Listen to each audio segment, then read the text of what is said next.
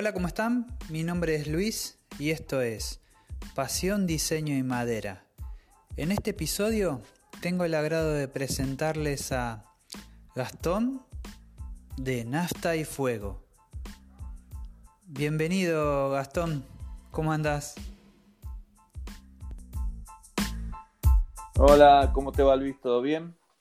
Bien, ¿y vos? ¿Cómo estuvo la semana? Y, la semana estuvo súper movida, la verdad. Eh, estuve con todo tratando de avanzar con el taller, porque lo quiero terminar, que tengo que sacar un trabajo que me, están me encargaron, me dieron una plata para los materiales y demás, y necesito el espacio para poder construirlo. Así que bueno, estoy a full con eso y nada, aprovecho para mostrar todo el proceso, por ahí a alguien le sirve y de hecho por el feedback que tengo con la gente de, Instagram hay gente a, la que le sirve. Claro, sí, me imagino.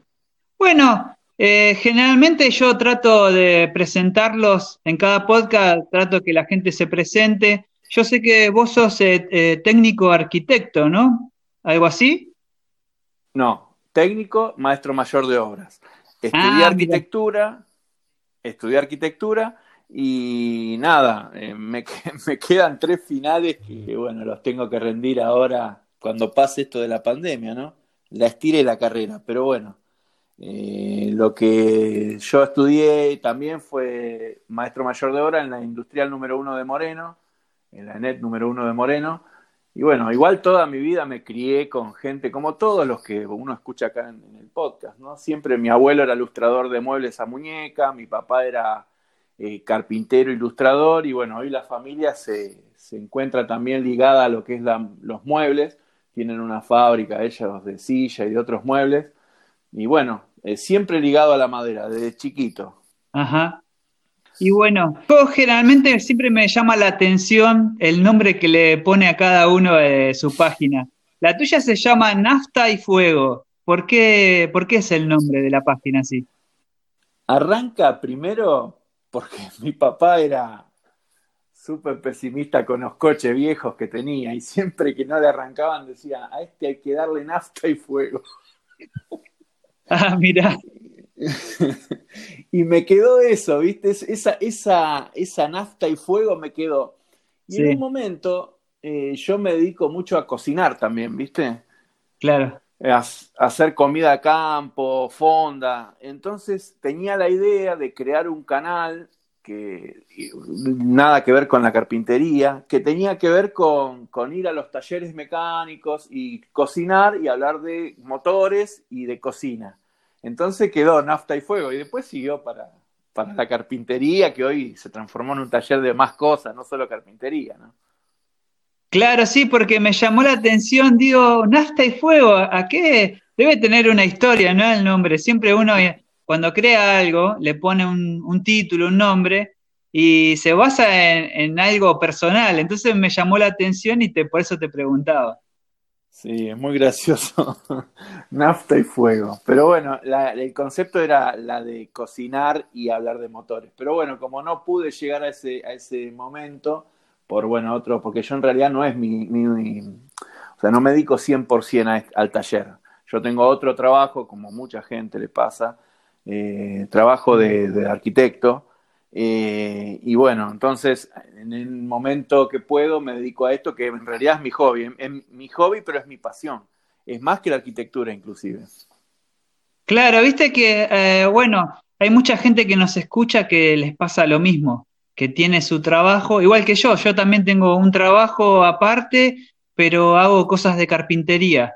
Eh, pero bueno, es algo que me gusta y está buenísimo, y la gente se engancha también así tanto para hacer cosas o para escuchar el podcast también, que les va interesando eh, a los chicos y, por eso, bueno, hago ese tipo de, charlas porque está muy bueno compartir cosas, eh, charlar con gente diferente todas las semanas. Por mi parte, me encanta.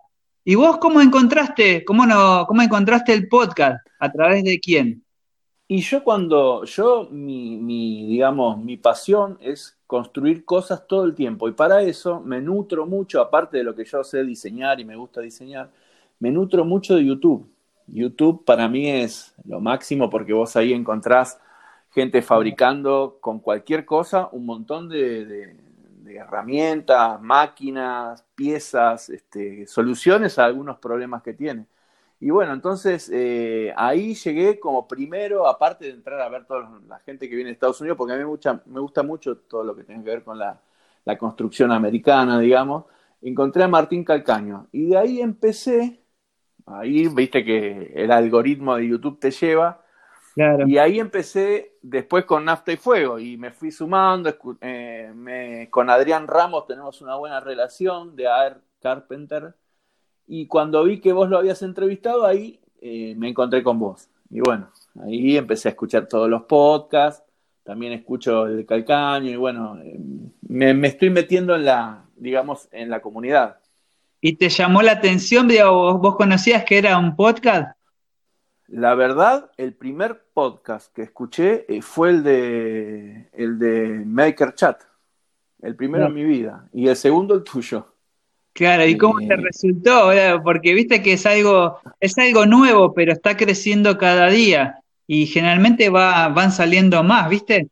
Está bueno. Lo veo muy, a mí me gusta y lo veo muy cómodo para escucharlo mientras uno está trabajando y, conocer el, palo, digamos, empezar a, entender y a relacionarse, porque hay veces que, que la gente tiene los problemas que tenés vos o vos tenés alguna solución o alguien te puede dar una mano y conocer a la gente mientras eh, no, es YouTube, o sea que tienes que estar atento y mirando. Esto es algo que lo tenés ahí, vas escuchando y te va prestando, le vas prestando atención. Y mientras uno está en el taller, yo lo pongo con los parlantes y, escucho, y la verdad me voy escuchando todos los, digamos, los, capítulos, ¿no? Claro, viste que cada, cada episodio, cada persona es diferente, pero si por ahí se habla de, de ciertos temas parecidos, eh, siempre es distinto y la mirada de cada uno sobre un mismo, o sea, la perspectiva de las personas sobre los temas varía de acuerdo a la ubicación, ¿no? El bagaje, de dónde venís. Hay gente que le gusta mucho lo que es la herramienta manual, hay gente que le gusta lo que es la herramienta eléctrica o la, máquina, digamos. Y bueno, o sea, para un mismo problema eh, ofrecen distintas soluciones, pero a la larga el producto final es el mismo. Eh, yo lo escucho al muchacho de, ¿cómo se llama? De atarlo con alambre, lo atamos con alambre, me parece. Y vos lo ves, el otro día hizo un, todo un, tutorial de, cómo afilar un, cepillo manual y la verdad lo envidio por, la paciencia. Yo soy más de la máquina porque tengo mucha ansiedad y necesito la velocidad que te da la máquina, ¿entendés? Y entonces me encanta todo eso. Claro, justamente hoy, mira, mira lo que me sucedió. Eh, justo, bueno, lo podemos hablar porque hoy justamente hablé con, con Gabriel, la atamos con la alambre. Eh, me mandaron un mensaje a mí preguntándome de dónde era. Quería saber de dónde era yo, ¿viste? Para, para saber si me pedía un trabajo o, una consulta. Y bueno, yo vivo en Aldo Bonzi, provincia de Buenos Aires.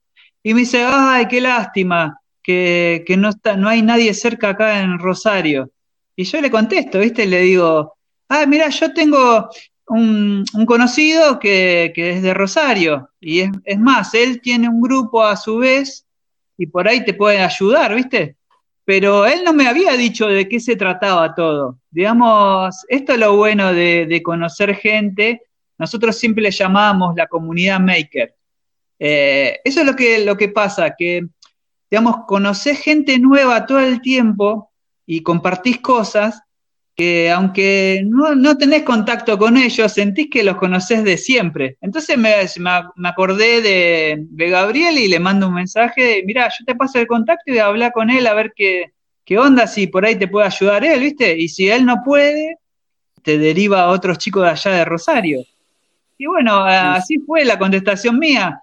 Y bueno, viste que uno, en este caso yo lo recomendé a, a los chicos de Rosario para, seguramente era para un trabajo, pero es re loco, ¿viste? Pero uno conoce mucha gente y, es fabuloso eh, todo lo que va sucediendo.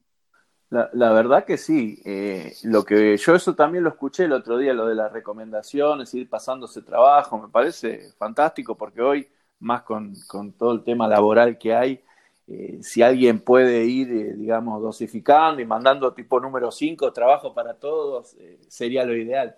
Este, mira, yo justamente tengo mucho, yo como trabajo en un lugar donde he recorrido toda la provincia de Buenos Aires, por completo casi, eh, me encontré el otro día con un cartel que, de, Barker, que lo tenía en mi Instagram la foto, un cartel viejo, y se lo le gustaba a José de Custom, ¿viste? Y el otro día le dije, cuando desarmé todo el taller para reorganizarlo, si te gusta, te lo regalo. ¿En serio? Me dice, ¿cómo te lo regalas? Si, si vos me pusiste que te gusta y yo lo tengo acá porque lo encontré en un viaje. Y bueno, así que quedó que se lo pasé a él. Eh, a Calcaño le, voy a mandar un libro de Bauhaus que él está armando una escuela de artes y oficios, me dijo, en, en, este, en el interior. Y bueno, como yo de arquitectura tengo muchísimos libros y él habló de Bauhaus, yo le dije, bueno, te doy uno que, que lo tengo acá que seguro te va a venir bien si tienes una biblioteca. Y con este muchacho, con Adrián, mañana hacemos un vivo. O sea, nos vamos conociendo y nos vamos llevando bien, ¿viste? La gente se, se presta y te, te, das, este... Mucha gente a mí me, me pide consejo de las cosas que yo construyo. No sé si has visto la rodita retráctil esa que hice para el banco de carpintero. Ajá, había algunas cosas, pero bueno, por ahí esa no, no, no, no la llegué a ver. Bueno, esa, esa yo la tenía vista, porque cuando vos tenés un banco carpintero pesado, y lo, en realidad no es un banco, un banco de sierra, y lo querés llevar porque tu taller es chico, la solución era unas son ruedas. Pero las ruedas con freno que, que, se fabrican o que se consiguen no tienen buen, buen freno. Entonces los norteamericanos usaron un sistema que es levantar el banco, correrlo y bajarlo. Y bueno, fabriqué esas rueditas acá, yo, y todo el mundo me está, me está hablando del tema, ¿viste? Entonces, como que yo siempre trato de buscar una solución y si tengo la posibilidad, se lo paso a todo el mundo. De hecho, hoy el, banco de carpintero que subió hoy a Instagram me pidieron los planos, se los pasé, no tengo ningún problema. Claro, viste que la gente te, te manda mensajes todo el tiempo y quiere pedirte consejos o cómo se hace.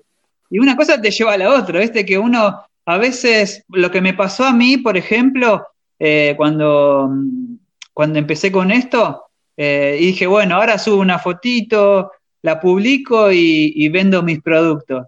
Pero no fue así, porque empezás a tener contacto con distintos tipos de gente que te preguntan esto, te preguntan lo otro, y una cosa te lleva a la otra. Entonces empezás a hacer videitos, tutoriales, cosas así, ¿viste? Entonces te terminás desviando de lo que vos eh, generalmente querías hacer y, después no sabes cómo termina. Yo en este caso eh, estamos acá eh, grabando el podcast para la semana y es, grandioso porque yo nunca me hubiese pensado estar acá y tener un podcast y tener el Instagram, y tener el canal de YouTube, nada. Es que la verdad es esa, uno, uno proyecta algo que quiere hacer pero a futuro no sabe qué es lo que le va a suceder en el camino. Entonces como que está, está buenísimo. Y sí, si vos decís, eh, yo no imaginaba nunca tener un podcast y yo no imaginaba nunca salir en un podcast. o sea que estamos más o menos en la misma situación. Ahora, cuando uno se pone en esto de la famosa comunidad o que le hablan de la comunidad maker, yo el otro día hablaba con alguien y le decía, ¿Cuál es el producto entonces? ¿El producto es eh, el video, el Instagram o el producto es lo que uno fabrica? Yo tengo mi teoría, que es mía, obviamente. Yo los laburos que hago para la gente casi no subo nada. Yo subo esto que es lo que a mí me gusta, lo que me, causa placer, porque yo, yo fui cinco años docente en la UBA y entonces eh, me encanta enseñar. Eh, le doy, voy para adelante con eso. Entonces, si alguien me pide algo, no sé si en mis videos yo trato de, solucionar los problemas con los que me encontré yo al momento de hacer eso. Y algunos te dicen, no, esto lo hace. el otro día me hablaban por los tarugos, cómo lo fabrico. Me dice, no, otro lo fabrica con tipo un dado de terraja con el taladro. Bueno, fenómeno, pero yo encontré esta. Entonces yo trato de buscarle una solución, capaz que a alguien le sirve. Y ese es mi, digamos, para lo que yo estoy haciendo esto ahora. Obvio me divierto y también gano unos guitas porque eh, tengo trabajo. Pero la realidad que lo que apunta nafta y fuego, más allá de la construcción de alguno que otro, es también a enseñar. Me parece que va por ahí la mía. Claro, sí, sí, sí. Eh, bueno, eso eh, está, está buenísimo. Generalmente siempre hay gente que quiere aprender, así que si vas por ese camino seguramente que vas a tener eh, mucha gente que te va a empezar a seguir y te va a preguntar un montón de cosas. Y sí, lo que pasa que obviamente yo no te, no, te voy a enseñar, eh, vos viste que hay dos, dos, para mí dos escuelas, vos ves los japoneses que te agarran y te fabrican algo al milímetro menos que al milímetro una viga, viste, y después están los norteamericanos. Los norteamericanos son, eh, llegan con la camioneta, estacionan, bajan toda batería, meten 200 tornillos y se van. Bueno, mi, mi metí es ese, el de los norteamericanos. Entonces, trato de traer eso acá y construir cosas que nos sirvan y que no, no nos pongamos tan, viste, melodramático con las herramientas. Se rompe, se va para adelante, le damos... Y, construimos cosas, ¿viste? Cualquier cosa. Eh, en este momento con la carpintería arrancamos, bueno, y después seguiremos con otra cosa, con lo que sea. Claro, sí, sí, es todo, todo es, válido. Uno, mira, uno lo puede hacer de una forma y otro de otra, pero por ahí llegan a lo mismo, al mismo resultado. Pero generalmente uno, digamos, tendrá su técnica o lo ha aprendido de esa forma, pero generalmente cada uno tiene su mano, digamos, como se diría, digamos. Podemos hacer el mismo mueble, pero cada uno va a tener su detalle en la terminación del mueble que quiera hacer, ¿no? Sí, eso es cierto. Te vas a, te vas a encontrar como con la firma de cada uno. Como yo enseñaba dibujo, ¿viste? Entonces eh, yo les decía, algún día yo voy a ver un dibujo tuyo y voy a saber que lo hiciste vos sin saberlo, porque vos vas a tener tu estilo Hoy no sé cuál es tu estilo, pero algún día lo vas a lograr. Y esto es lo mismo, ¿viste? Los muebles, como decís vos, eh, la construcción va a tener su característica, se va a dedicar madera maciza, a la placa, de, la manera en que toman los cantos. Hay gente que arriesga, porque vos ves, hay muebles que son arriesgados, que sabés que tenés que tener técnica para construirlo, que no es unir dos placas, ¿entendés? Entonces hay gente que es arriesgada y esos tipos hay que felicitarlos, esas mujeres también, ¿no? Que se animan. Claro, sí. Bueno, viste que en YouTube, bueno, puedes encontrar un montón de videos de distintas cosas, pero generalmente a vos te vas por un video que por ahí lo entendés a tu manera, lo encontrás más fácil. Por ahí es eh, un video que por ahí, eh, digamos, como que no tiene mucha audiencia, pero vos si vos, a vos te sirvió ese video, lo vas a ver. ¿Entendés? Por ahí viste que uno eh, YouTube te manda los videos de los que se reproducen mucho más, pero siempre hay algunos que te llama la atención, como o por la cara del tipo, o por el fondo que está atrás, o por la forma que lo está haciendo. Entonces a vos te atrapa. Eh, eso es lo bueno de YouTube, que vos tenés diferentes, eh, diferentes videos, pero te están explicando lo mismo. Eso mismo me pasó, ¿sabes con qué? Con, cuando tuve que decidir la compra del taladro inalámbrico entré a buscar por todos lados porque viste que a veces uno la plata te juega en contra, viste. Si vos tuvieses plata, vas, Bosch, eh, Maquita o Dewalt y ya está. Listo. Ahora, cuando, cuando la, plata está justita, tenés que ser un poco más creativo, ¿viste? Entrar a buscar una, marca que te dé lo que necesitas con el... Y justo encontré un muchacho que estaba haciendo un review, pero eh, nada que ver de un taladro. Y hoy es mi seguidor, el muchacho este. Ah, y, nada, el otro día le decía, le digo, vos sabés que vos te vi en un video haciendo un review de una pila de taladro en una marca, no sé, marca Sacachispa. Pero la verdad es así como decís vos, el algoritmo te lleva por no saber dónde y vos de pronto tomás de todo lo, lo que a vos te gusta, lo que te, te sirve, ¿no?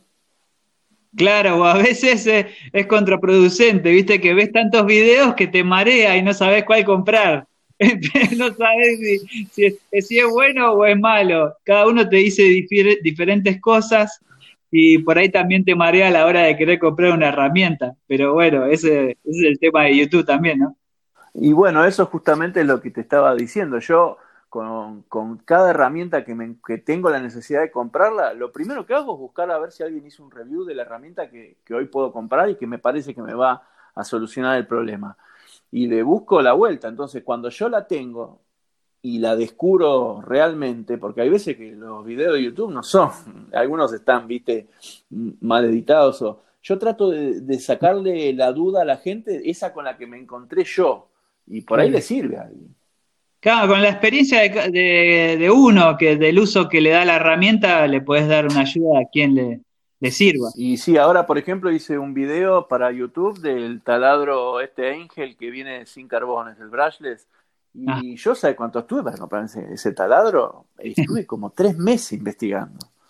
Claro, sí, sí. Eh, y bueno, ahora que lo compré, me saqué todas las dudas, pero ya no hay vuelta atrás, ¿viste? Ya te lo compraste.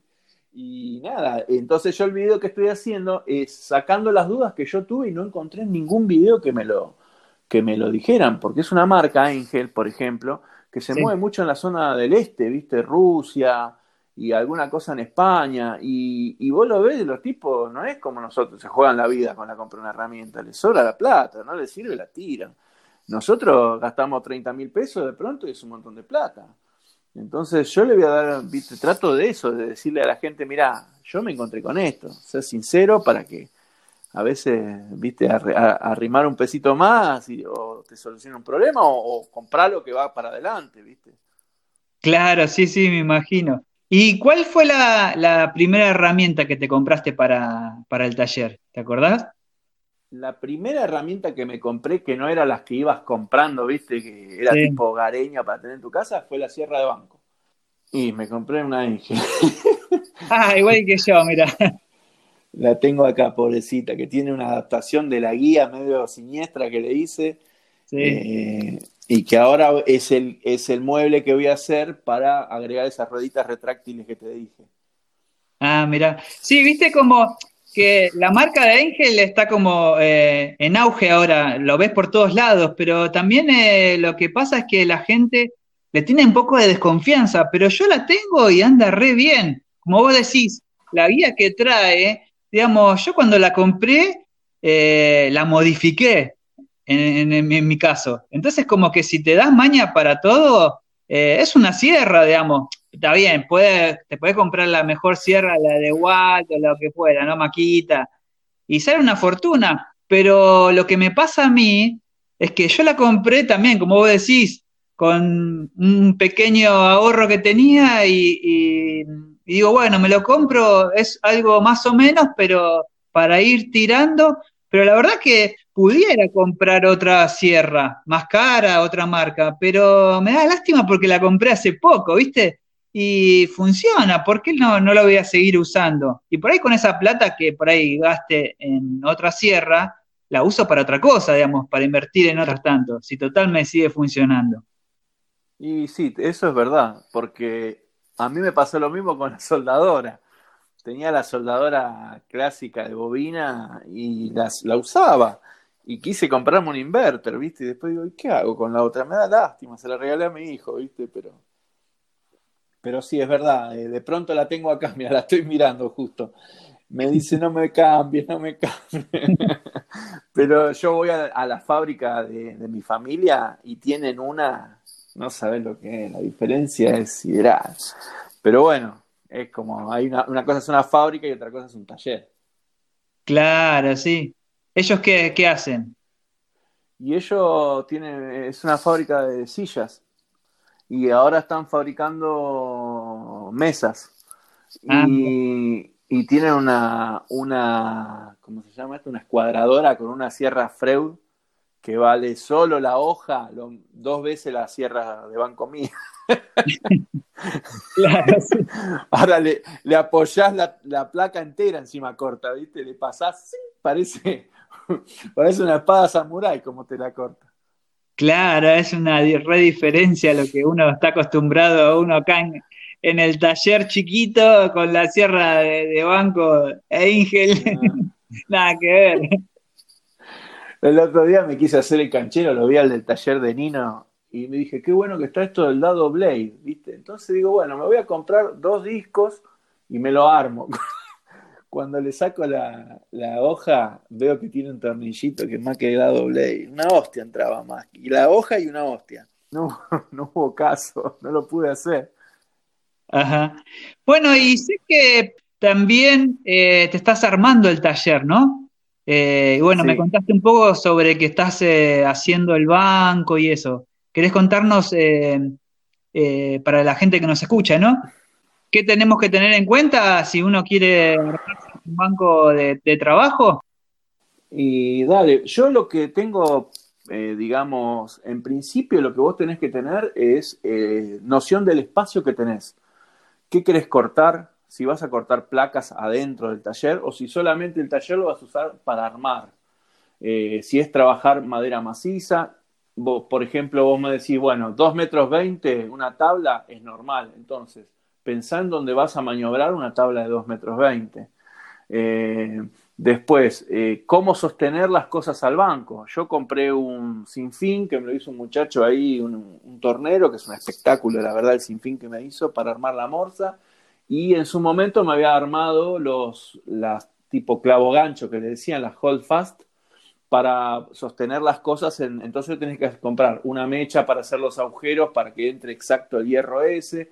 Este es un hierro de 14 milímetros, así que me compré la, la, la mecha de 14 milímetros, una Forstner, y así, bueno, todo eso, pero principalmente, pensá, el espacio que tenés, la altura que tenés a la cintura, porque, por ejemplo, si vos sos alto, yo soy alto, mido un metro noventa, yo con un banco de trabajo de 95 centímetros no tengo problema.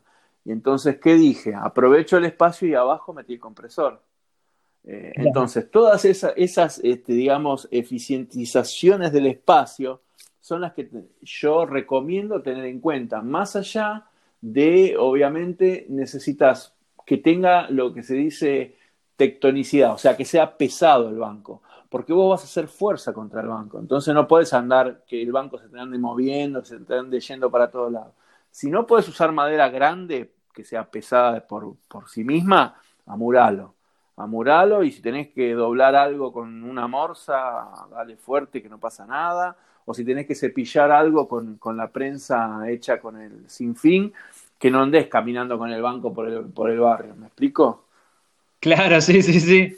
Viste que a veces uno le, pone herramientas abajo, le, le hace cajones para guardar eh, pequeñas cosas ahí también, para darle peso. Y sí, hay que darle peso. Y si no le puedes dar peso, amuralo. Eh, eso es así. Y otra cosa, si haces los agujeros para el hold fast, este como el que, fíjate, el hold fast es como si fuese, vamos a decir, un 7 de hierro. Eso vos lo embocás en un agujero y cuando le das un golpe de arriba, aprieta eh, por rozamiento, digamos. Sostiene cualquier cosa. Eh, fíjate que el hold fast entra abajo del banco, que abajo del banco no tengas nada. Porque si tenés un hold fast largo, digamos, 50 centímetros abajo y tenés que agarrar algo chiquito, clavarle, se lo clavas contra algo abajo. O sea, todas esas cosas tenés, en cuenta, tenés que tener en cuenta cuando diseñás el banco, por ejemplo. Y otra cosa, lo que yo recomiendo, en, ya que estamos hablando del taller, es el orden. Vos el orden tenés que tener una matriz en la cabeza de dónde está todo. Tipo, vamos a decir, un ciego tiene que, estar ciego, tiene que saber dónde está todo porque eso te, te, ahorra muchísimo tiempo y muchísima frustración de no encontrar las cosas, ¿viste? No sé, a mí me pasa eso. Claro, como tener, tener un cierto orden de, sectores donde es sector de corte, sector de armado y así sucesivamente, ¿no? Claro, herramientas manuales, eh, destornilladores, eh, todas las pinturas de un lado, todo el tiner, dónde va colgado siempre la manguera del compresor, exactamente siempre en el mismo lugar. Y entonces de eso, todo ese tiempo que uno pierde en buscar algo, lo usás para construir algo. Y qué sé yo, a mí me parece como, como eso es, lo, primordial.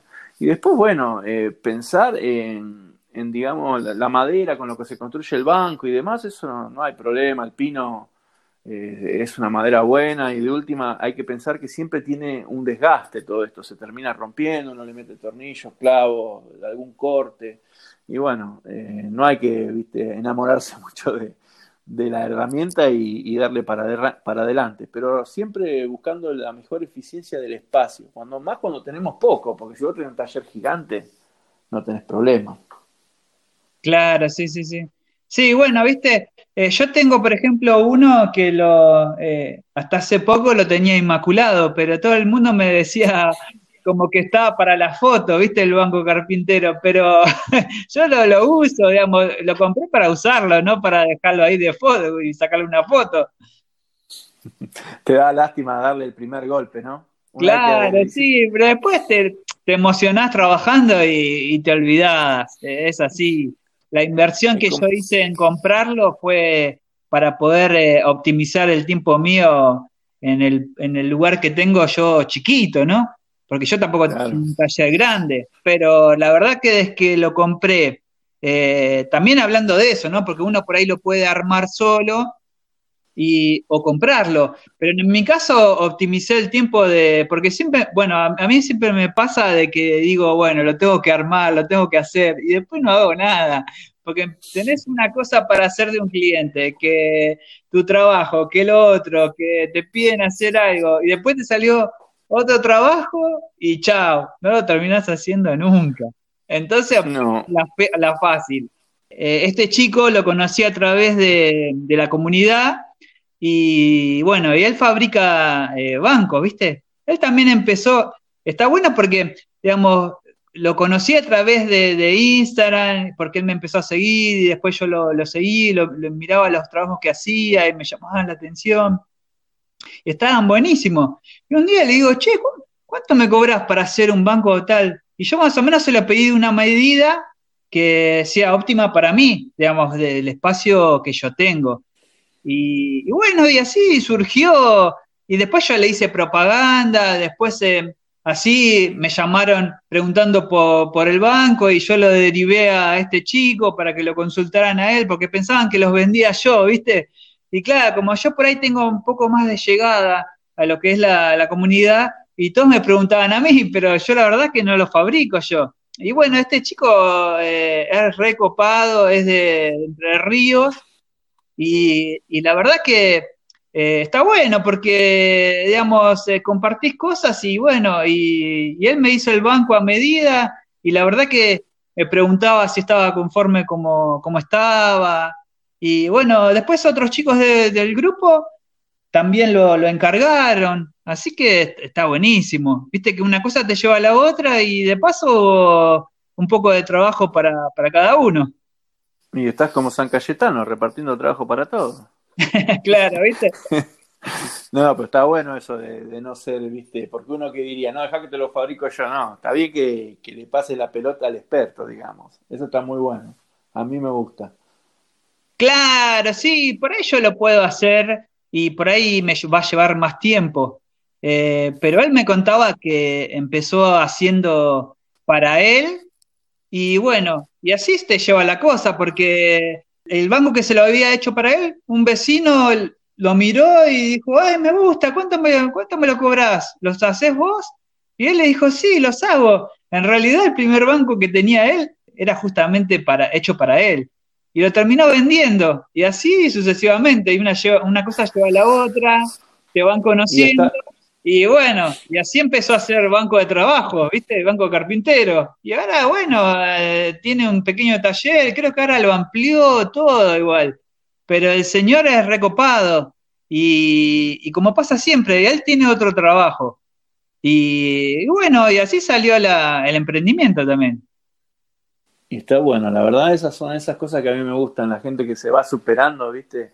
Es espectacular. Igual yo también, viste, si vos tenés el tiempo, a mí esto de la pandemia a mí me, dejó tiempo, porque en donde yo el otro trabajo que yo tengo no estoy, si no hago home office o cosas así a distancia, entonces dije, bueno, aprovecho ahora que termine la pandemia y me encuentre con el taller totalmente terminado, por lo menos. Así que bueno, y mientras tanto le voy dando una mano, el otro día hice un video explicando una viga, cómo, cómo tracciona, cómo comprime una viga de madera. Yo, a mí me sigue un muchacho que construye casas de madera en Bariloche. Y, él obviamente lo debería saber, pero hay un montón de gente que me dice, me hiciste acordar al industrial cuando el profesor de estructura nos explicaban esas cosas. Y bueno, a mí me gusta enseñar, ¿viste? Y, ahora cuando haga el banco de, carpintero voy a, enseñar lo que, lo que puedo, lo que sé y ojalá que a alguno le sirva, ¿viste? Me, me encanta enseñar eso. Y después, mientras tanto, voy trabajando. Trabajo yo trato de que sirva para, para descomprimirme la cabeza, ¿viste? Porque es algo que pones música, que te deliberás y que haces lo que te gusta, porque si no, no, ya deja de ser algo lindo, ¿viste? Termina siendo una obligación a mi caso, ¿no? A mi caso, y la verdad me gusta despejarme con esto. Claro, sí. Bueno, viste que hablando sobre lo que vos estabas haciendo, la estructura de madera esa para el techo, viste que hay mucha gente que por ahí eh, arranca con esto y por ahí hay algunos detalles que, bueno, agarro un serrucho la madera, corto y empiezo a, atornillar y, hacer, eh, hacer cosas. Pero eh, por ejemplo, yo veo mucho, me pasa a mí también, que me costó mucho aprender también lo que es ángulos y todo, cómo medir pero hay mucha gente que le interesa. ¿Vos querés eh, explicar un poco sobre eso? ¿Cómo tomar un ángulo? ¿Cómo para, para, hacer un corte en una viga o lo que fuera? ¿Para armar una estructura? Eh, mira, la verdad, la estructura hoy por hoy uno está ligado a las maderas que consigue, porque está todo sobredimensionado. O sea, vos para armar una estructura calculada es un cálculo gigante y demás pero eh, los coeficientes que se le llama de, digamos, de holgura que tienen los diseños, significan que cualquier madera de una escuadría más o menos 2x6, para estas medidas de talleres que tenemos nosotros, estaría bien para hacer un entrepiso. Lo que yo estaba explicando el otro día era cómo funciona una viga, que en la parte superior tiene compresión y en la parte baja tiene tracción. Y bueno, cuando vos empatillás, la tracción, o sea, donde se quiere separar la madera una de la otra, es justamente abajo y el refuerzo metálico que hay que ponerle eh, es abajo. Por lo menos lo ves en la construcción, las vigas de, hormigón tienen los hierros abajo porque el, hormigón no sirve para traccionarse, pero sí el hierro. Y esto es lo mismo, la madera es mucho más noble que el hormigón, se puede estirar un poco, pero para que eh, lo ideal sería también reforzarlo abajo. Y eso fue un poco lo que, lo que quise explicar el otro día. Y, bueno, siempre que alguno eh, se encuentre con un problema de esto y yo le pueda ayudar, que me hable por el Instagram, yo siempre estoy. De hecho, hoy me mandó uno a explicarme cómo pasarme los planos de esto. Yo no tengo problemas y para eso estamos. Supuestamente somos una comunidad, ¿no? Claro, sí, sí. Bueno, y eh, me habías dicho también que tenés ganas de, o ya la hiciste, la que es la para la sierra de banco. No. primero tengo que terminar el banco de carpintero, ah. que es lo que me deja el lugar para, para avanzar, porque si no, eh, yo voy llevando los bártulos de un lado para el otro.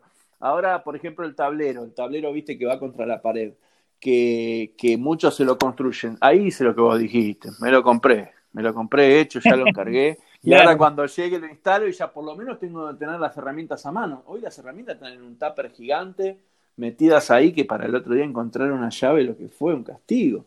Pero bueno, entonces como que voy usando el... Lo último que voy a hacer va a ser esa sierra. Y esa sierra lo mismo, voy a poner los planos, voy a hacer este, la, la, guía esta ancha que se usa de madera para darle un poco más de cuerpo a la guía de Ángel. Y nada, voy a tratar de que eso sea... Y después lo que le sigue es el sistema de aspiración. Claro. Y ahí estoy listo. ya empezamos a cortar madera y a hacer productos de loco. y, ahí puedo trabajar adentro, porque yo lo bueno que tengo es que al lado de mi taller hay un quincho. Entonces yo trabajo, si el día está lindo, afuera. Adentro casi no hago nada. Entonces ahora que vino el invierno, dije, bueno, aprovecho y trabajo adentro. De hecho ahora estoy en el taller, tengo una estufa, estoy tranquilo, estoy como quiero. Hasta heladera tengo. claro, sí, sí.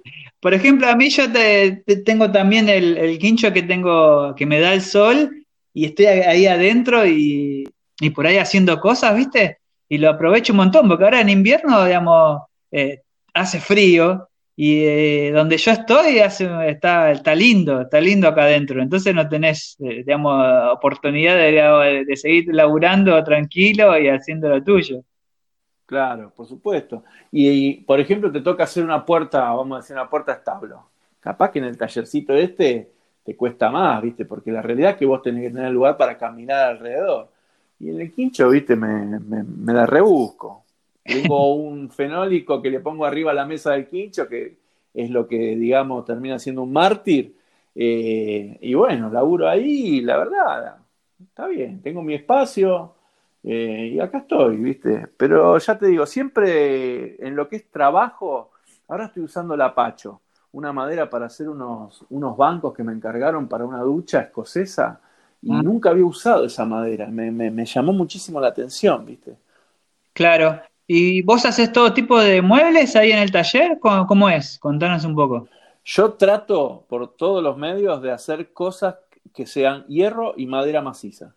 Ah, mira. O sea, si viene alguien y me pide placa, ya te digo, yo tengo, mi familia tiene una fábrica, lo trato de derivar, porque la, placa a mí me, cuesta más que la madera maciza, a mí. Entonces, y ya te digo, no, no lo disfruto tanto, pero entonces toda la gente que quiere hacer algo, de la gente que me va encargando, va mucho de boca en boca, ¿viste? Y ya, che, Gastón hace, fíjate, preguntale, y vienen y, bueno, vamos por ahí. Y todos los que me vienen son gente que hace una mesada, uno que quiere hacer eh, mesa para quincho, algo, lo, pesado, se lo, ahí voy yo. Y si es este algo en placa, lo derivo, tengo un par de fabricantes como haces vos, ¿viste? Claro, sí, sí. Por ejemplo, hoy, esta semana me, pasó de que, bueno, estoy con mucho trabajo, pero medio que me aparté mucho de, de las redes sociales, ¿viste? Como que me pasó como que necesitaba un descanso, como, como diría. y la verdad que eh, no me preocupé, ¿viste? Que hay gente que por ahí no sube un video no, o no sube una historia y por ahí se, se pone mal pero la verdad que yo en esta semana necesitaba alejarme de, casi todo, entre comillas, pero tuve esa sensación de, querer descansar un poco de las redes y bueno, y estoy un poco desaparecido, pero no pasó nada, digamos. Y pero vos fíjate, hay redes y redes, vos ves Instagram, Instagram es súper eh, inmediato, vos estás haciendo algo, uy, qué lindo compartirlo, pim, mandás una historia, es un segundo no te, no te, para mí Instagram es lo mejor, no te genera demasiada carga. Ahora YouTube, yo el otro día hice un video de YouTube y a veces tarda más en editar el video de YouTube que en lo que hiciste. O sea, un amigo me dice, tiene una moto Harley Davidson, ¿viste? Entonces me dice, eh, hacemos unos soportes para el casco, que quiero ponerlos en la pared, ¿viste? Que pito, bueno, listo. En un día hice, hice cuatro. Y, tardé casi ocho horas en editar el video. Dije, no, esto no va. es mucho la U. Bueno, a mí me pasa que el otro día me preguntaron si había hecho un video sobre las mesitas de luz que yo hago, ¿viste? Y la verdad que no, nunca, mirá que, que yo hago videos, por ahí quiero compartir otra cosa, pero eh, por ahí eh, lo, pienso y cuando tenga una, mesita para hacer, lo grabo, porque la verdad que, digamos, era para un cliente.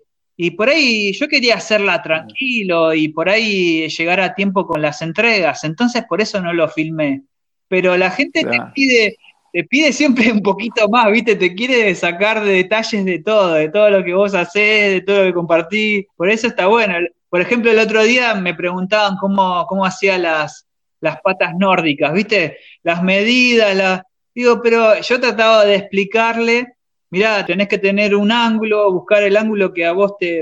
En realidad yo las hice primero a ojo, después que el ángulo que a mí me gustaba que quede la pata y ahí la empecé a, fabricar. Y es más, me hice como un soporte, digamos, para poder cortarlo en la sierra de, de banco y ya tener la forma, el corte justo donde yo la medía que quería. Y a su vez hacía un modelo de la pata para tenerlo eh, cuando yo lo necesitara, con los ángulos y todo. ¿Viste? Pero bueno, hay cosas que uno las aprende y, las comparte, pero por ahí piensa que, no le van a servir, pero hay gente que te pregunta de todo. No, pero hay gente que te pregunta que le digas eh, toda tu experiencia, eso le podés dar una mano, pero no le vas a decir el paso a paso de cómo hacer el mueble que le querés vender vos. Claro, sí, claro, sí, yo le, contesté de, digamos, pero de, digámoslo, para ayudarlo. Pero en ese caso yo no pensé, entre comillas, que me iba a sacar trabajo a mí, digamos. Yo hago la, como decíamos antes, cada uno hace un mueble y tiene su estilo y su forma de hacerlo. Por ahí él eh, con, la, con la ayuda que yo le di hace la pata y por ahí le sale diferente, no le sale igual que la mía, pero es así, es, no, yo no le puedo explicar cómo hacerlo todo, digamos, porque yo también vendo mis cosas, pero uno trata de ayudarlos como puede también. No, no, más vale. No, está bien, viste. La gente es este, le gusta meter mano, porque yo eh, los sábados antes venía y vendía muebles, ¿viste? Trabaja de vendedor en, la mueblería de mi familia. Y me es para contar anécdotas, ¿viste? La gente que viene te trae un mecánico de muebles, ¿viste? Como cuando vas a comprar un auto y te viene el mecánico. Vení que vengo con el mecánico. Y uno que venía con el mecánico de muebles. Digo, para, no está, ¿viste? Es una mesa. una mesa. Una vuelta me vino uno y me dice, vengo a buscar un mueble a medida, vengo de lejos. Uy, Dios, qué lejos, necesito una cómoda. ¿De qué medida? Uy, me olvidé las medidas. ¿Viste San Fernando? Así que bueno. Hay gente para todo. Pasan cosas, ¿viste? La, gente es divertido, pero qué sé yo. Eh, a mí, para mí, esto de, ser maker, como le dicen ahora, o, demás, es también eh, salir del paso, ¿viste? Te tenés que rebuscar, tenés que poder salir del paso, tenés que poder hacer como ese, ese sticker que tiene José de Custom que dice hacer todo, ese me encanta, esa, esa teoría es espectacular. Y yo ahora, antes, por ejemplo, no tengo que conseguir, no, ahora me lo hago yo, ya tengo todo. Tengo todas las herramientas para hacer lo que quiero. Y si, y si me queda, bueno, va, a ir mejorando, ¿viste? De a poco mejoro. Y bueno, qué sé yo. Sí, viste que está, eh, bueno, a mí me gusta hacer cosas desde siempre, pero uno cuando tiene las herramientas y puede crear algo eh, propio, digamos, para lo que fuera, para la casa o para un mueble para las herramientas, lo que fuera, eh, está buenísimo porque sabe que uno lo hizo con sus propias manos y va a estar ahí y por ahí pasa en generación en generación, por ahí, ¿viste? A mí lo que me pasó, ¿sabes qué? Eso de decir, eh, esa satisfacción de decir, ah, qué bien, cuando compré la engleteadora. Esa fue la herramienta más espectacular de todos los tiempos. Esa y el tupí de palma, el, perdón, la fresadora de palma, dije, ah, esto es otra cosa, es espectacular y hacer los ingletes, viste, los ángulos a 45 te quedan perfectos, no falla nunca. Eso es, es hermoso, la verdad. Y, eso eh, también está bueno, por ejemplo, el otro día me pasó que estaba armando unas patas de unos bancos y un ángulo raro. ¿Y sabes a quién busqué? Este de la caja de herramientas, ¿lo conoces? De Walter Álvarez, de la caja de herramientas, el mexicano. Explicó cómo se hacen los ángulos, eh, cómo se logran los ángulos de las patas. La verdad, un segundo lo aprendí y hoy lo puedo enseñar. Eh, qué sé yo, me encanta, me encanta eso y, y, dar una mano a la gente. Pero bueno, la gente a veces te pide más que la mano, te, pide el codo. Claro, sí, yo por ejemplo esta, semana eh, tenía ganas de hacer un video justamente por eso, de, cómo, cómo usar eh, la escuadra, digamos, y calcular ángulos. Pero, digamos, uno cuando lo quiere explicar, viste, con sus palabras se enreda más, viste, y no me gustó cómo quedó el video. Y ah, grababa partes y, por ahí no estaba decidido a ver si lo veía y no sabía si estaba bien o qué, o si me faltaba un detalle. Pero creo que ya lo voy a hacer porque creo que es algo que la gente le, ayuda mucho eh, para aportar a lo que es eh, el canal de YouTube. Aunque sea un video que vos te estás viendo cómo usar una escuadra, porque uno dice, uno usar una escuadra, pero viste que a veces la escuadra viene con, muchos números y grados y todo, y uno sabe, los ve así y no sabe para qué sirven. Generalmente te pasa eso, generalmente por ahí decís, ¿por qué trae tantas cosas esto, boludo? Si yo solamente hago así para marcar y nada más. Pero bueno, algún día creo que lo voy a, lo voy a terminar de hacer y, bueno, pero a veces pasa que, bueno, van surgiendo cosas y uno va, es como que yo no puedo subir todo el tiempo videos a YouTube, porque yo no me dedico a eso, ¿viste? Pero tengo mi canal, todo, pero trato de más o menos subir videos y también estoy aprendiendo, eh, eh, sinceramente es así. Eh, cada video que hago trato de, darle una vuelta de rosca, hacerlo un poquito más, eh, que, guste más, ¿viste? Pero en cada video que vas haciendo uno, se aprende. digamos, nadie, nadie nació sabiendo. Entonces, bueno, es así. Pero, claro. Cuando enseñas la escuadra, cuando enseñas la escuadra, acordate del hilo. Hay una, hay una con un hilo, que agarras un hilo de nueve de 9 lo que sea, y es 2, 3, 4. Ah, Entonces, ¿entendés? Vos medís 9, le haces un nudo, pones 2, 3, y eh, si no te da 4, no está escuadra. es, un, es, un, fijo esa. Eh, bueno, eso en la obra, ¿viste? Se pone con, con los este con los, los hilos para poner las, las escuadras en los pisos, ¿viste? Pero bueno, sí, y otra cosa, el calibre, ¿no te pasa a vos que la gente no, bueno, no sé si vos sabés usar el calibre, no el calibre que tiene los números digitales, el calibre con décimas. Está bueno aprender a manejar el calibre. Claro, eh, hay ciertas herramientas que uno las ve y por ahí no sabe cómo usarlas, pero viste, uno no, no sabe todo. pero mi problema, ¿sabes cuál es con el calibre? Que no veo, no veo nada ya. Ah, anteojos, ¿viste? Entonces me compré el digital porque los números son grandes. Pero, pero bueno, el calibre también hay que aprenderlo a usar y es súper importante para las mechas, ¿viste? Los agujeros, los caños. Y cuando vos construís cosas metal y madera, viene re bien el calibre. Bueno, yo no lo tengo, me lo quise comprar que viene en digital. Pero bueno, siempre lo dejo para después, no sé por qué. Pero sí, eh, es una herramienta que me gustaría tener, pero siempre la, postergo para comprármela. Pero la he visto, la, digital, la que vos decís. Y el digital es más fácil, ya es súper importante. Y otra cosa que me compré yo, que esa esperé, esperé, esperé, fue el taladro de banco. El taladro de banco, no sabes cómo te viene bien, re bien también. Bueno, si haces metal y madera, ¿no? Eh, pero es un espectáculo. Y me hizo un mueble, que ese que también tuvo muchos likes ahí en el, en el me hice el, mueble para, para, el taladro, ¿viste? Y la gente le gusta mucho el mueblecito este que hice. Sí, yo justamente tengo que hacer uno para el mío, eh, porque yo también, ¿viste? Estoy haciendo un poco de cada cosa, lo que puedo, digamos, porque siempre sale algún laburito, entonces eh, me lleva tiempo todo. Pero sí, las ganas siempre las tengo pero sí tengo que hacer un mueble más o menos igual al tuyo para, poner el taladro, que tiene el cajoncito y todo, que, está bueno para poner las mechas, viste que uno siempre tiene las mechas por todos lados. Y en este caso lo pondrías ahí y cuando necesitas cierto tipo de mecha la vas y las agarras. Sabes que están ahí. Claro, sí, sí, sí. Por eso estaba, estaba bueno. Así que bueno, sí, está bueno esto. Esto yo lo, canalicé ahora, porque yo, bueno, de toda, de toda la vida estuve con esto, de chiquito. Mi viejo tenía, cuando yo era chico, vos podés creerlo, ilustraban eh, los ataúdes, ¿viste? era todo un tema. y eh, daba un poco de, julepe, ¿viste? Tenerlos ahí en casa.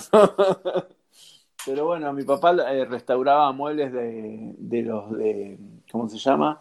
de los viejos, los que venían con mármol y, roble, y la verdad que el laburo que hacía lo, ilustraba la gomalaca, ¿viste? Era, era espectacular. Hoy tiene 71 años y ya, pobre, no, no quiere hacer más eso. Pero el oficio ese es espectacular, el de ilustrado es algo que me encanta, ¿viste? Poderlo hacer. Incluso hoy los muebles de placa que tienen, eh, eh, ¿cómo se llama esto? Enchapado de madera, de paraíso, de peterí también se ilustran y quedan espectaculares. Claro, ¿y qué tipo de cera le, le, pasás? No, eh, se usa thinner, bueno, el sellador, sí. Eh, para darle una mano para que tape poro. Eh, después le damos con thinner y con laca poliuretánica. Se puede hacer a mano si te animás, si tenés ganas.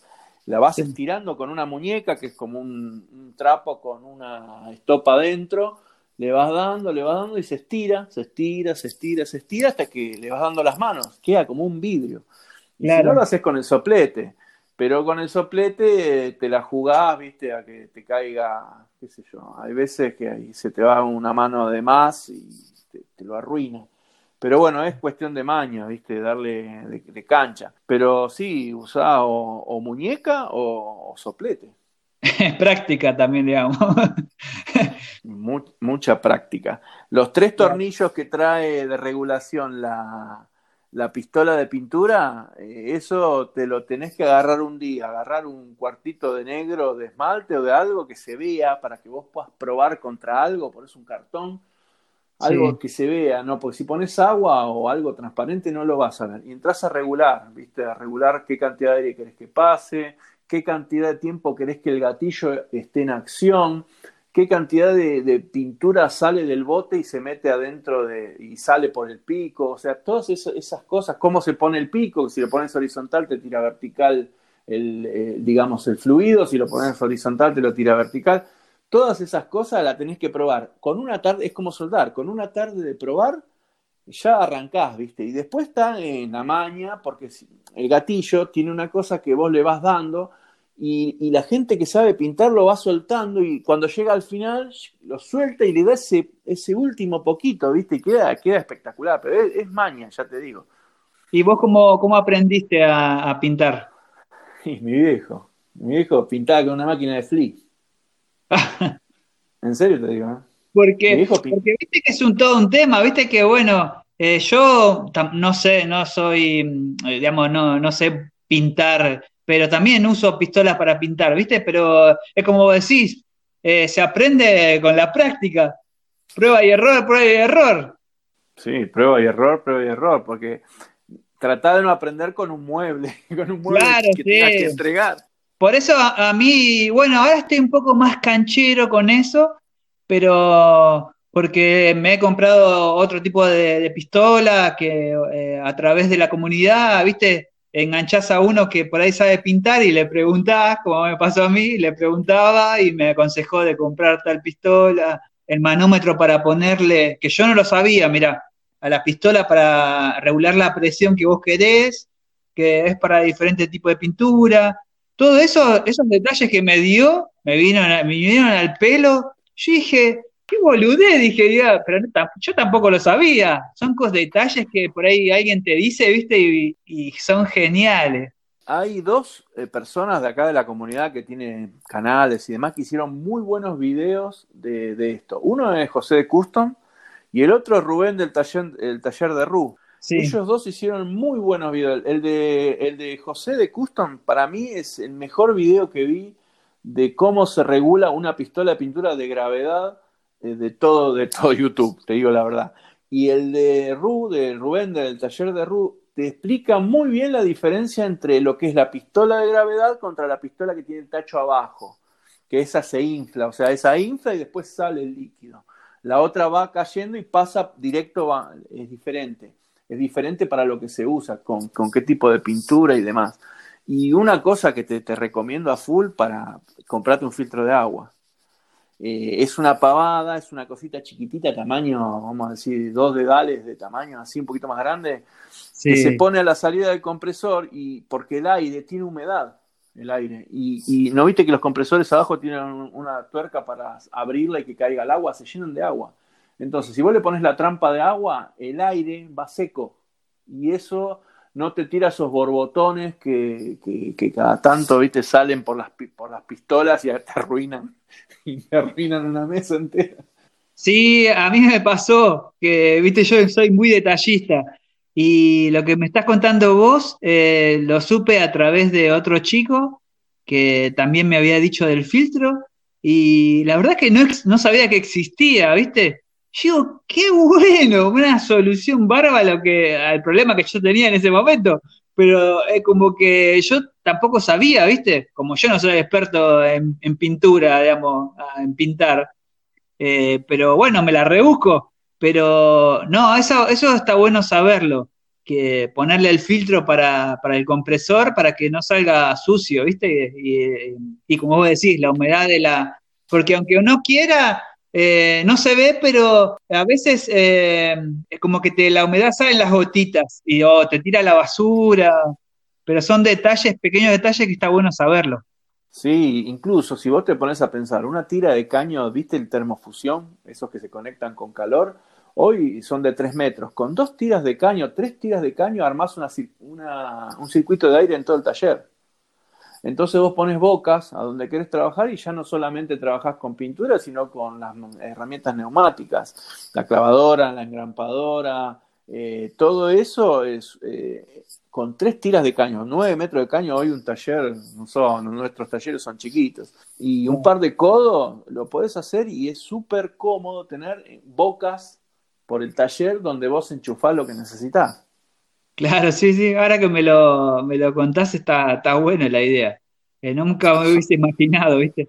Bueno, esas cosas que por ahí uno no sabe, pero las aprende o siempre se, se aprende algo, algo nuevo.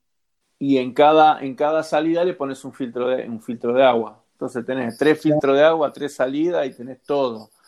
¿Viste? Y cuidás, cuidás la máquina, cuidás el producto, empezás a mejorar la calidad del producto terminado, que es lo que a veces, ¿viste? Cuando vos estás vendiendo, eh, es lo que hace que un, comprador te compre a vos.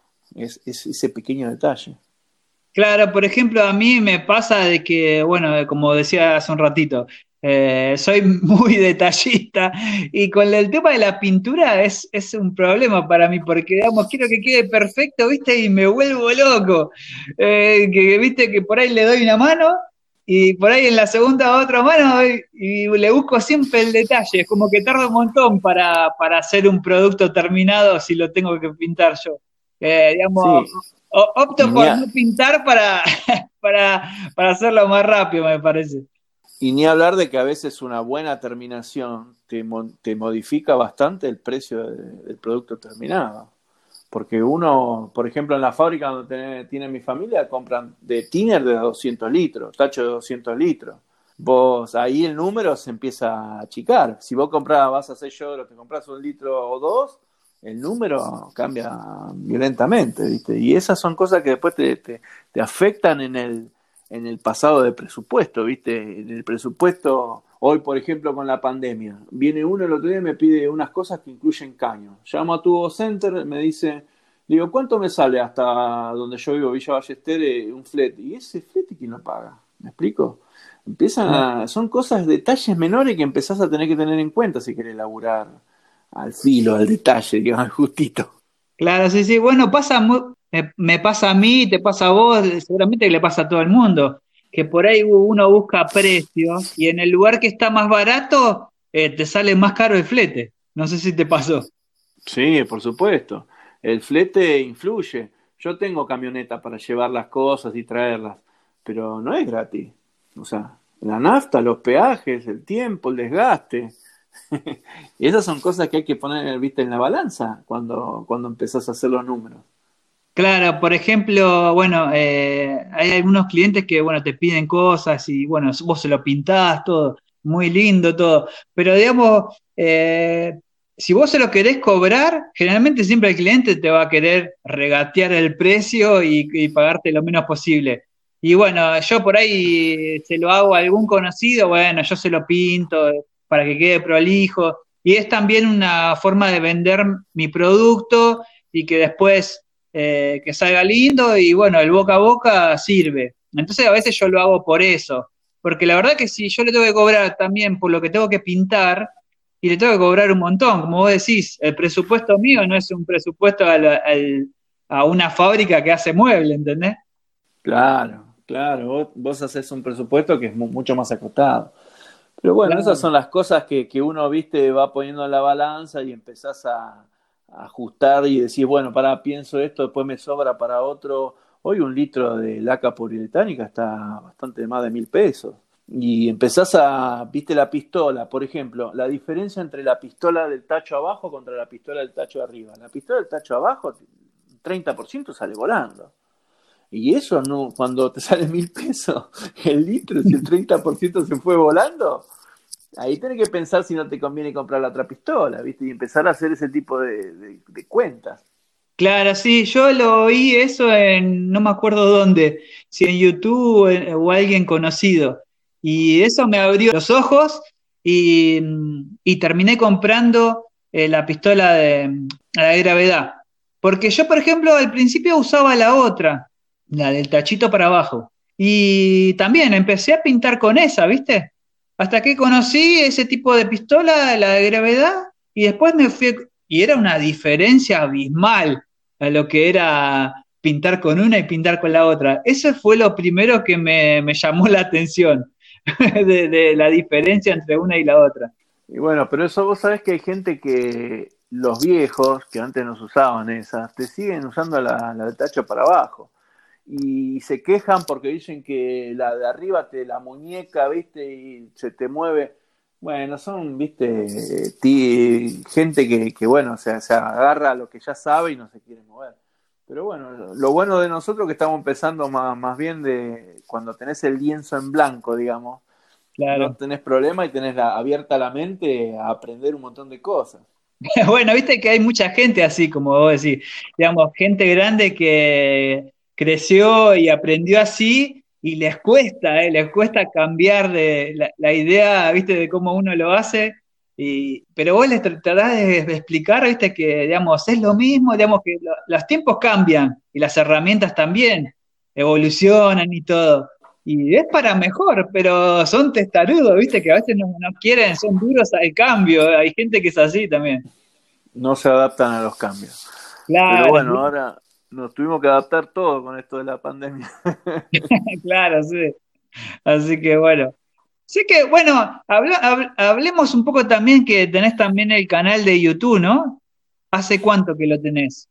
Y empezó todo junto. O sea, cuando lancé esto de Nafta y Fuego, lancé las dos cosas el mismo día. Y ah. ya te digo, para mí Instagram es más, eh, más inmediato, entonces hay muchísimo más contenido y voy subiendo tiki-taka lo más rápido posible. Pero en YouTube subo eh, mucho tutorial, mucho review de máquinas. Eh, a medida que voy comprando algo, yo hace poco estuve en la fábrica de sillas de la familia y mandé, un, mandé en las historias eh, cómo tapizar una silla vestida. Y tuvo muchísimo auge eso. Y después lo pasé en YouTube, pero era, no era lo mismo, ¿viste? Pero bueno, ahora subí uno de una mezcla entre para tratar las tablas de, de asado. Estoy preparando que ya terminé de editar el del taladro, el, el, cuando lo compré nuevo, el desempaquetado, esto que se le hace de abrir pero yo no quiero hacer lo que hacen todos, ¿viste? No, acá te viene la... vamos, al, vamos al grano. ¿Nos sirve a nosotros? A un taller como el tuyo, un taller como el mío, un taller como el de, el de Adrián, ¿viste? ¿Le sirve este taladro? Y bueno, esa es la, la, pregunta, porque si viene un tipo que me dice, mira, yo me habló uno y me dice, no, yo Milwaukee, yo instalo, viste, torre, no sé, sí, flaco, pero yo no instalo la torre que van a la NASA, yo instalo un tornillo de dos pulgadas. Claro. No, pero está bueno porque si a vos te gusta hacerlo y a tu forma y se entiende y la gente le, le llama la atención y le gusta y aprende, digamos, eh, está bueno también. ¿Por qué no? Tener tu estilo en, eh, en, el canal de YouTube. Sí, yo tengo mi estilo. mi estilo es, es, de probar si a mí me sirve y, y yo trato de proyectar en este tallercito que, que tengo yo acá, el tallercito de muchos, ¿me entendés? Entonces voy a decir, ¿me tengo que gastar 50 lucas en un taladro o me puedo gastar y me sobra taladro, o sea, voy sobrado? Y sí, está bien, viste, vos ves la propaganda de Estados Unidos, le agregan ese eco, el tipo se baja unas botas, abre una camioneta V8 y con un destornillador de eso te construye una casa. Sí, flaco, pero nosotros no estamos para esas cosas. todo, viste, con un eco de fondo, el tipo todo, viste, musculoso. No, flaco, estamos haciendo otra cosa. sí, bueno. Sí, pero viste que en Estados Unidos son así, son como muy, viste que te muestran todo con las mejores herramientas, con todo, viste. Te muestran los autos, las camionetas, es todo así un poco eh, Estados un poco, Te reconozco que un poco me gusta, ¿eh? Claro, sí, ¿a quién no? ¿A quién no le gusta tener una V8, eh, la camioneta esta, la, la RAM, sí, sí, sí. Y una vez yo la vi, me acuerdo en la, autopista, eh, en la Richieri, viniendo para mi casa, y estacionó, viste, yo justo estaba cargando eh, nafta, y para al lado mío, viste, una camioneta gigante, no sé, de altura tendría como dos metros y medio más o menos, un poquito más. Yo digo, ¿qué? ¡Wow! Toda negra, digo, tremenda zapatilla, tenía una llanta, y era una RAM, creo que 1500 eh, o 1500, no me acuerdo. 1500. Pero nunca la había visto. Me llamó la atención, dije, qué guacho, boludo.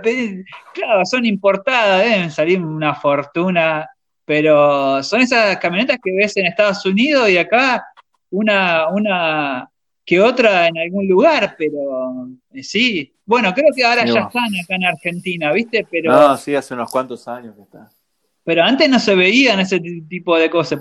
Y bueno, eh, el que le gusta los autos, las herramientas, lo que fuera, eh, viste que te llama la atención y, uno ve y quiere. Y bueno, mira una cosa, la nueva Ford F100 de Estados Unidos, la F150, trae en la caja un enchufe que te puede abastecer de electricidad a 28 heladeras. Vale. Entonces yo le digo a un amigo, le digo, estos yankees estuvieron 20 años consiguiendo la mejor batería para hacer wireless y ahora de pronto se traen una camioneta para hacer plug, o sea, plug, enchufado, ¿viste? Quieren enchufarla a la camioneta. Antes estuvieron con la batería, ahora quieren ir a la... Pero bueno, son cosas lindas, ¿viste? ¿Qué sé yo? A mí me gustan las herramientas, las cosas norteamericanas me gustan mucho. Claro, sí, bueno, la habrán inventado para alguien que lo echan de casa y por lo menos tiene electricidad en la camioneta. la enchufar la, la el televisor. Capaz. Pero bueno. Bueno, eh, Gastón, la verdad que fue una charla muy, muy linda, muy entretenida. Espero que te haya gustado acá estar en el podcast. Eh, sí, la pasé, la pasé muy bien, la verdad, muy, muy buena, muy buena charla. Sí, la verdad, viste que a veces eh, uno piensa que por ahí no tiene cosas que hablar, pero salen solas, ¿viste? Como que está, está muy bueno. Se da solo y fluye, ¿viste? Que por ahí podemos seguir hablando dos horas y nosotros seguimos. ¿Viste? Que a veces pasa.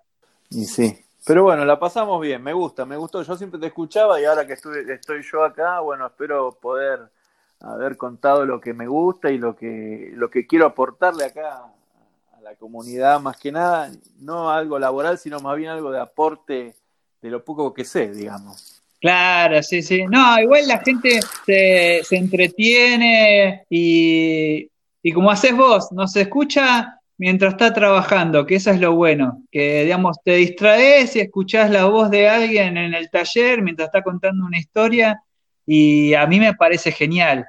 Yo cuando empecé a hacer esto, me encantó hacer el podcast y bueno, y lo sigo haciendo. Espero por muchos años más y que la gente les guste, se enganche eh, y sigamos creciendo. Y sí, eh, ojalá que se siga creciendo. La verdad que eh, desde que entré esto está creciendo cada día más, no por mí, pero veo cómo crece y está buenísimo, me encanta.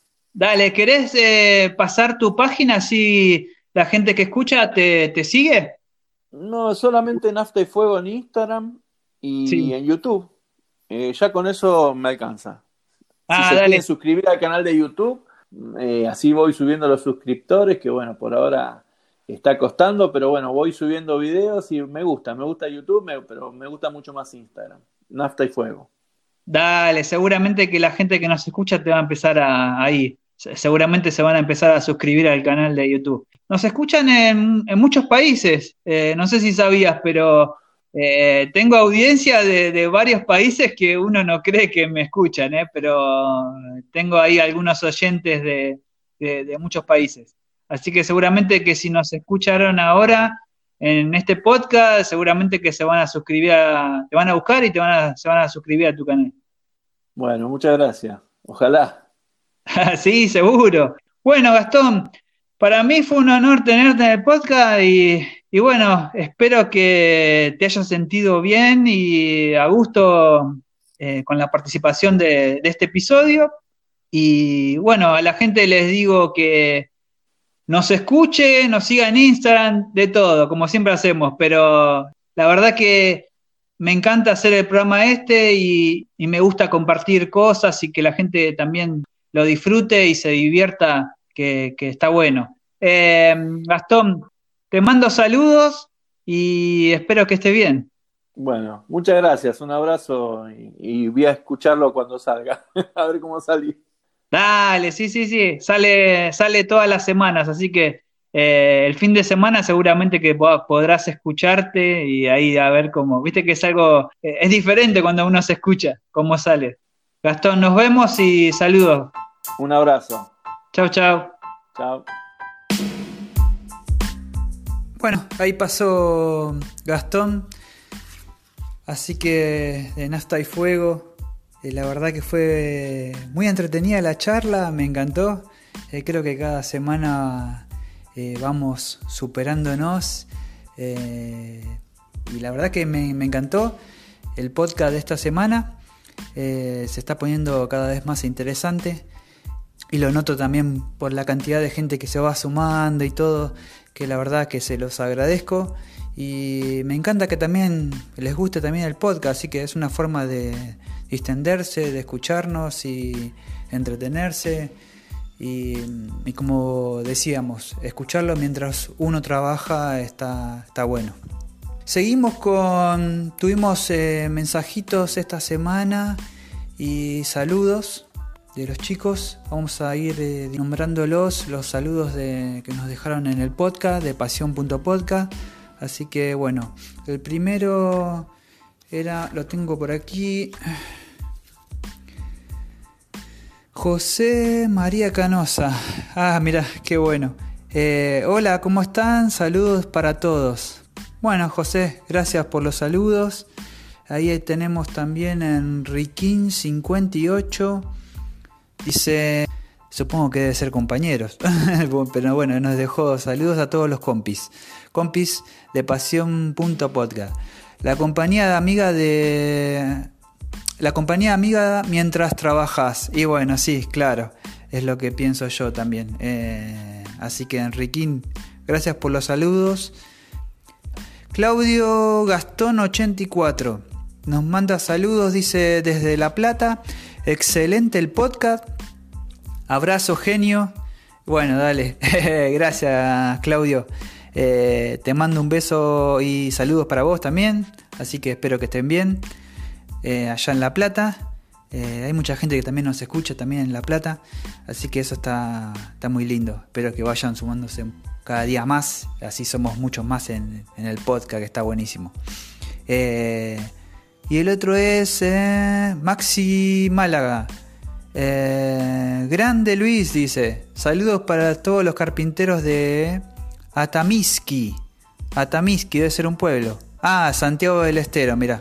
Bueno, dale, gracias Maxi. Creo que ya tuvimos mensajes de Maxi Málaga, así que bien ahí.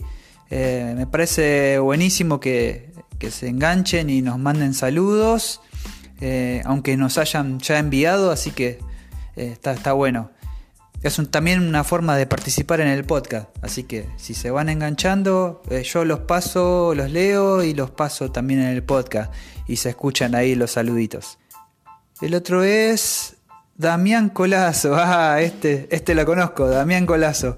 Saludos Luis, admiro tu prolijidad en cada trabajo. Bueno, dale, Damián, gracias, gracias. Eh, me encanta que te gusten los trabajos que hago. Y bueno, eh, y el otro que tenemos acá es Pablín. Qué grande Pablín. Estuve hablando el otro día con él. Saludos para, para todos. Suerte, dice. Bueno, dale, dale, Pablín. Eh, muy buenos trabajos de este chico, así que lo recomiendo para... Creo que lo recomendamos en el episodio anterior, pero búsquenlo que está, está muy bueno los trabajos que, hace. Seguramente tenemos que arreglar que... para que esté también en, algún episodio del podcast. Eh, pero bueno, ahí ojalá que se dé y, lo podamos hacer. Eh, bueno, esos son, creo que están todos los saluditos de esta semana. Así que bueno, la verdad es que la pasé genial en este último episodio con, Gastón, así que estuvo buenísimo. Eh, bueno, ¿qué me olvidaba? Nada más creo que. Eh, bueno, eh, saludos para todos, que estén bien en, en sus casas, escuchándonos. Y, y bueno, que falta poco, espero que, la, que esta cuarentena ya termine, que la verdad que todos necesitamos seguir trabajando que cuesta bastante, cada día cuesta más, así que bueno, eh, eso solo quería decir. Recomendación que hacemos siempre en el final, eh, nos pueden seguir en Instagram como pasión.podcast, que es el podcast de, el Instagram del podcast donde pueden encontrar todos los capítulos, ahí eh, lo pueden, pueden ingresar directo ahí y el enlace que pueden escuchar cada capítulo en Spotify o en diferentes plataformas en Apple Store, eh, bueno, hay un montón. Cualquier cosa me preguntan, si alguno no tiene Spotify, eh, lo puede escuchar por otro lado también. Eso está bueno que no tienen que, pagar. Eh, así que... Y bueno, también nos pueden seguir en el Instagram de Pasión Diseño y Madera, que es el mío, donde hago trabajos ahí míos, de clientes, cosas que van pasando en la semana también de, lo que yo hago habitualmente. Y mm, qué más. Y ah, y mm, el canal de YouTube que bueno, que estamos ahí sumando suscriptores, así que no se olviden de recomendarnos también para lo que es el canal de YouTube. Eh, si le gusta el video, denle un like y bueno, eh, accionen también la campanita, que eso es importante cuando yo subo un video, así se enteran cuando, cuando hay un video nuevo disponible. Así que bueno, espero que les haya gustado los dos últimos videos que subí. Eh, lo hice con, con, mucho amor, como digo siempre. Y bueno, eh, eso, no más. Eh, no me queda más nada que decir que nos vemos la semana que viene. Chau, chau, nos vemos.